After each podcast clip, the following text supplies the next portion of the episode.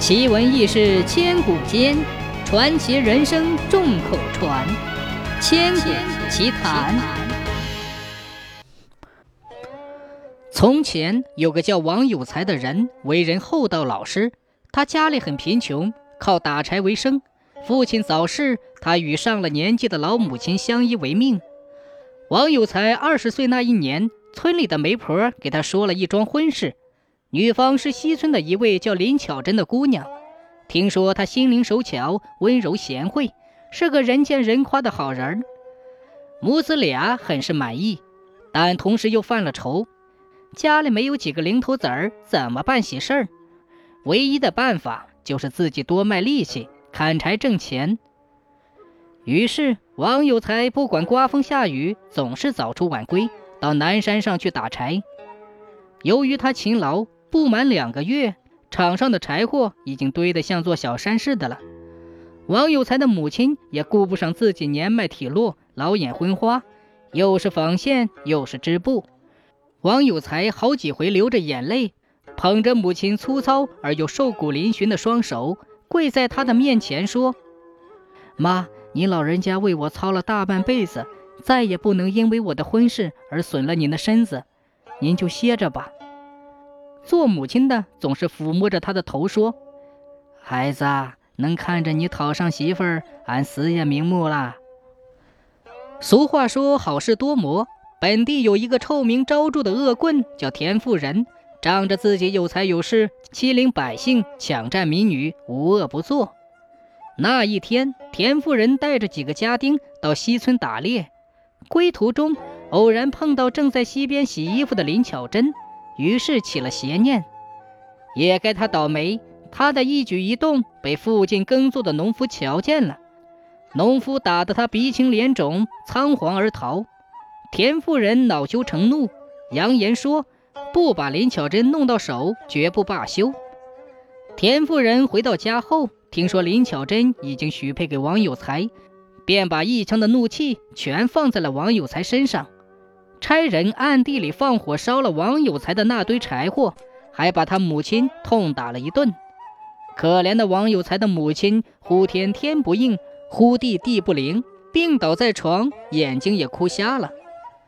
王有才回到家后，见此情景，拿起柴刀要跟田夫人拼命。隔壁的赵大爷忙劝阻说：“田家财大气粗，俗话说有钱能使鬼推磨。”何况眼下他正提防着你呢，你何必拿鸡蛋往石头上撞？万一有个意外，林姑娘可如何是好？眼下你母亲病重，还是找钱抓药要紧。王有才听了，觉得有理，他把母亲托给隔壁黄妈照顾，自己则一大早又上山砍柴去了。王有才砍啊砍，直到手掌起了泡，日落西山，月升山头，头脑发昏。才猛地想起该回家了，他捆起零散的柴火，深一脚浅一脚地往回家赶。忽然他脚一滑，摔倒了，直滚到了山脚才打住，但人已经昏死过去了。忽然空中飞来一朵五彩的祥云，托住了他的身子。他慢慢地睁开眼睛，见自己躺在一张精巧雅致的床上，床边坐着一位少妇，犹如出水芙蓉。美丽极了，他见是一个素不相识的女子，不禁脸上一热。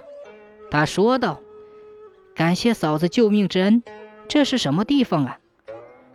那少妇见王有才发问，便欠了欠身子说：“大哥，说出来你别怕，我并非凡人，我是鬼，在这深山里已经待了一百多年了。先前我家境贫寒，误入风尘，受尽蹂躏。”后来又不幸染上了重病，被人遗弃在此。阎王爷说我阳寿未尽，便让我待在这里等候发落。你时常到这里来打柴，伴我度过了好些寂寞的时光，真该感谢你才对呢。王有才听着风流女鬼诉说着扑朔迷离的遭遇，联想起自己的身世，不觉地叹了口气，说：“嫂子真可怜，可我又何尝不是受苦之人呢？”于是他把自己的处境告诉了女鬼。同是天涯沦落人，风流鬼也给感动了，说：“大哥，小女子愿意助你一臂之力。半个月后，你再到这里来取一包裹，里面有纹银二百两，那是田家的，全当他烧你的柴火的赔偿吧。愿你和林姑娘好生过日子。我走了，请你多保重。”一阵风过后，王有才才醒来。只觉得浑身酸痛，一担柴火散在他脚边，立身一看，原来自己正躺在一座古墓前。他对古墓深深鞠了一躬，背起柴火回家了。话说风流鬼去后，变成一个国色天香的落荒少女，住在田家不远的客栈里。这一天，田夫人提着笼子到客栈里找人斗鸡，忽然遇到这个貌若天仙的少女，魂儿都掉了。他使出浑身的解数，想赢得那少女的心，早把林巧珍忘到了九霄云外。田夫人打听到，这名美女名叫叶秀山，因家乡遇上了洪水，父母双亡，才与亲人落难至此。田夫人向秀山许诺，十日之后一定会风风光光的托人来迎她，纳她为妾。秀山也不推辞。一时两人亲亲热热，好不快活。叶修山见田夫人已经上钩，便一阵青烟转到田夫人老子田守道的书房，找机会迷惑住老头子。田守道饭后散步，见一股新来的丫鬟手托香茶，躬身迎他，身上散发出缕缕撩人的香气，便询问他叫什么名字，家住哪里。叶秀山说自己出身名门闺秀，因不满婚配才逃了出来，流落此地。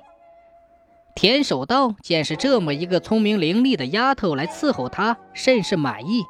况且叶秀山知书达理，言谈举止很合他的心意，田守道不由得动了纳他为妾的念头。叶秀山见风使舵，答应了他。田守道高兴的立即定下了纳妾的日期。正巧与他儿子是同一天。到了娶亲的那一天，收到田守道父子请柬的人都来了，包括县太爷在内。田家可谓是双喜临门。县太爷正在品茶，突然一个女仆跪在县太爷脚下，痛哭流涕，求县太爷做主。县太爷见这女仆好生面熟，于是问她因何而哭。那丫鬟抬起头，连县太爷也惊呆了。天哪，这是他被拐走大半年的贴身丫鬟叶玉兰呐！田守道父子见叶秀山拜倒在县太爷脚下，甚为吃惊，忙伸手去拉，不想被县太爷一声喝住，父子俩战战兢兢退立一旁。客人们热闹起来了，围聚了一大圈儿。只见叶秀山一把鼻涕一把泪地诉说自己如何被田守道父子拐骗诱奸，为他一名，以及他们父子争风吃醋，居然在同一天纳他为妾等等，一五一十地诉说了一个遍。田守道父子一时呆若木鸡，不知所措。客人们见此情景，自觉没趣儿，纷纷告退。